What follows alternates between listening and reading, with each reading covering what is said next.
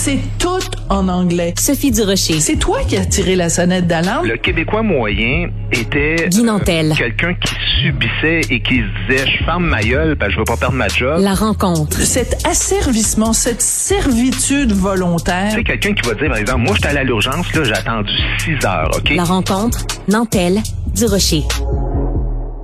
Bonjour Guy, tu nous parles aujourd'hui de Webster, euh, donc son vrai nom Ali Ndiaye, rappeur militant antiraciste. Pourquoi tu nous parles de lui aujourd'hui?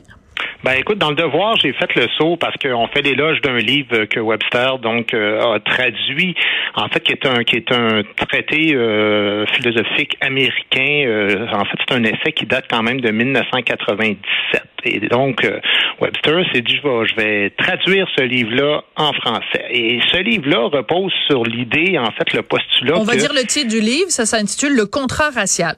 Oui, oui, c'est vrai. Excuse-moi, j'aurais, dû te le dire. Donc, le contrat racial, ce que ça dit, c'est que les sociétés libérales occidentales actuelles, donc entre autres notre société à nous, reposent sur un pacte racial pour maintenir la suprématie blanche au mépris de tous les autres groupes racisés dans le monde. Autrement dit, le monde occidental reposerait actuellement sur le socle du racisme blanc, qui est un pléonasme, soit dit en passant, parce qu'on sait que dans cette logique-là, le racisme n'est que le produit exclusif des Blancs.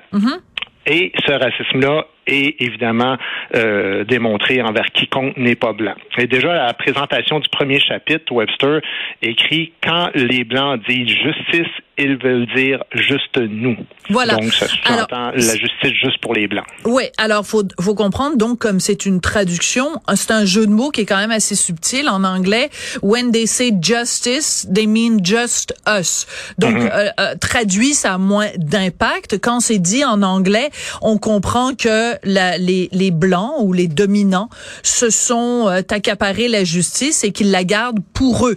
Euh, ce qui est quand même assez particulier, c'est qu'il y a tout un article sur lui dans le Devoir, alors que il a traduit un essai de philosophie. Il n'est ni traducteur ni philosophe, mais la façon dont le Devoir le présente, c'est comme si ce gars-là était un grand spécialiste de la chose, alors qu'il a juste traduit un livre. C'est quand même assez particulier, mais on comprend que l'idéologie qu'il y a dans le livre le rejoint énormément. Et toi, c'est cette idéologie-là que tu veux critiquer?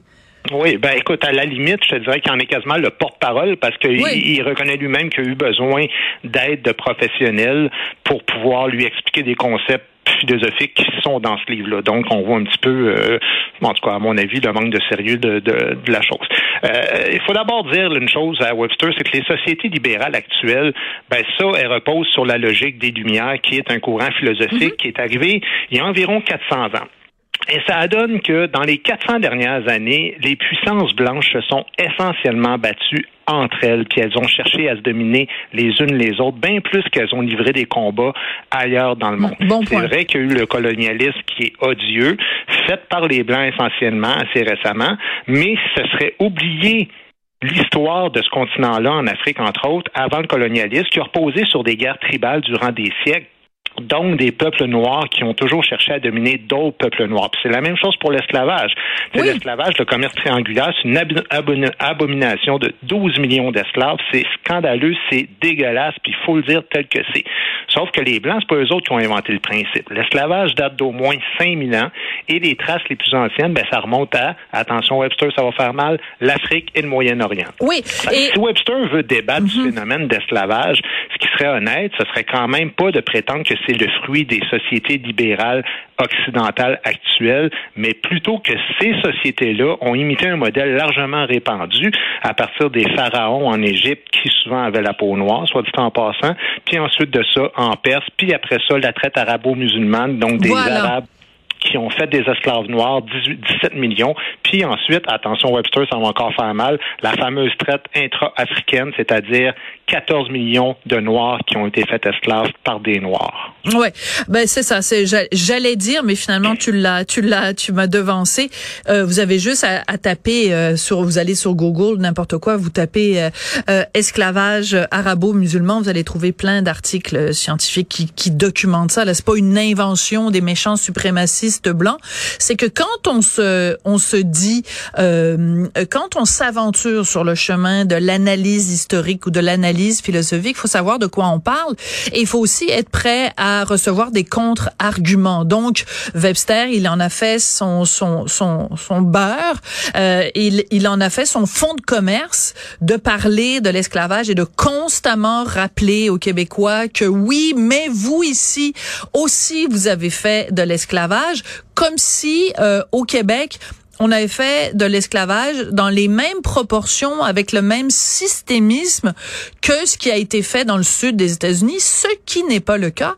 Et bien sûr, il aime pas se faire rappeler toutes ces autres formes d'esclavage où c'était des gens avec la peau qui n'était pas blanche, qui étaient les oppresseurs et non pas les opprimés. Voilà, une oui, comme je te dis, même, même entre Noirs en Afrique, il y a eu quand même 14 millions d'esclaves qui ont été faits. Mais euh, qu'on se comprenne bien, l'idée, c'est pas de se dire, de, de, se comparer puis de se dire on est moins pire que les autres, donc il n'y a rien là. Euh, moi, je suis tout à fait d'accord qu'il y ait des essais qui parlent de ce qui s'est fait par les Blancs. Mais tout ce que je dis, c'est qu'il faut les mettre dans le contexte, les raisons qui ont mené à ça, ces sociétés-là. Euh, évidemment, aussi expliquer que c'est plus le cas aujourd'hui, parce que tu sais, dans l'article, tu dis ça, puis tu dis, ben écoute, la manière qui sous-entend, c'est, oui, comme tu le disais, Sophie, euh, il y a eu aussi des esclaves en Nouvelle-France, puis la, mentalité suprémaciste blanche existait ici aussi. Euh, D'ailleurs, il y a une phrase qui dit, le véritable humain prend donc une couleur et il est blanc, puis ça laisse sous-entendre qu'il parle d'actuellement, tu sais. Puis moi, je me dis, écoute, là, tu regardes ça, là, il y a eu 4000 esclaves surtout des Autochtones, pas 12 millions d'esclaves comme aux États-Unis. Et ce qui est bien, bien important de dire, c'est que le fameux livre, le Deux siècles d'esclavage au Québec, ça, c'est Marcel Trudel qui est un expert là-dedans. Puis 1200 des 1400 esclaves noirs de la Nouvelle-France sont arrivés sous le régime anglais. Hum. c'est toutes des choses qui sont importantes de mentionner si on veut parler de cette chose-là. Et on peut aussi, tant qu'à y être, tant qu'à être dans les rappels historiques, rappeler quand même le rôle crucial que le Canada, à l'époque, je pense qu'on on faisait référence au bas Canada, évidemment, euh, le rôle crucial qui a été joué par des alliés et euh, le fameux phénomène du underground Railroad, mhm. donc euh, où, c'était tout un réseau institué de l'autre côté de la frontière, donc de notre côté de la frontière ici au Canada, où des gens au péril de leur vie prenaient des risques et permettait à des esclaves euh, euh, américains de quitter le territoire et de s'échapper. C'est pour ça qu'on appelait ça un underground railway, donc un, un, chemin de fer souterrain d'une certaine façon pour euh, les enlever de l'esclavage. Donc c'est important toutes ces mises en contexte là, toutes ces discussions là qui sont pas justement euh, euh, d'un extrême ou d'un autre, ben font partie de la discussion. Moi quand je vois les mots suprémacisme blanc quand je lis mon petit devoir le matin en buvant un café bio-équitable qui a été ramassé par des enfants euh, prépubères euh, dans le fin fond du Costa Rica, euh, je m'étouffe un peu dans mon café. Ben, tu sais, par exemple, si tu prends le cas autochtone, on nous rappelle constamment qu'il y a eu des esclaves autochtones, mais ce qu'on dit jamais, c'est que les autochtones entre eux avaient aussi des esclaves autochtones. C'était comme ça que ça fonctionnait. Donc, si on ne parle pas de ça, on a l'impression que les méchants blancs sont arrivés et qui ont inventé l'esclavage, alors qu'en réalité, les guerres entre autochtones, on peut penser entre autres les Iroquois avec les Hurons, ben écoute, ça fait 25 euh, 000 morts. Et, une des raisons pour lesquelles euh, ils se battaient, parce qu'on n'arrête pas, là, même Webster présente ça comme on a volé les terres des autochtones. Mais la réalité, c'est qu'il parle du génocide autochtone, entre autres. Euh, donc, le génocide autochtone, c'est essentiellement les Espagnols puis les Anglais. Mais euh, ici, quand euh, Champlain est arrivé, ben il y avait vraiment un contrat de réciprocité qui était la base de ça. Et que faut pas oublier une chose, c'est que oui, les Français en ont profité avec la traite des fourrures mais ils ont aussi amené des vêtements chauds, des couvertures, des outils, des pelles, la métallurgie, la roue, le bétail, les chevaux.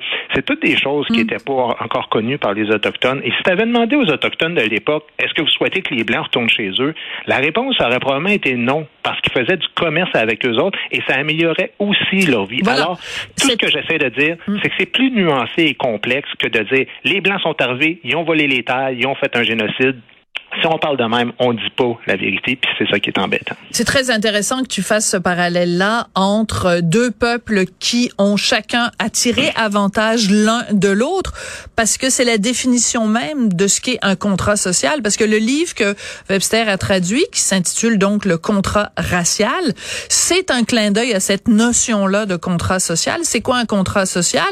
Euh, Ben c'est un principe qui remonte à, à Rousseau, mais de façon plus générale, c'est juste de dire que pour qu'une société fonctionne de façon équilibrée, il y a comme un accord euh, tacite, un accord qui est pas écrit entre les différentes composantes de cette société-là pour dire regarde, on va on va coexister on va euh, tirer mutuellement avantage à vivre ensemble.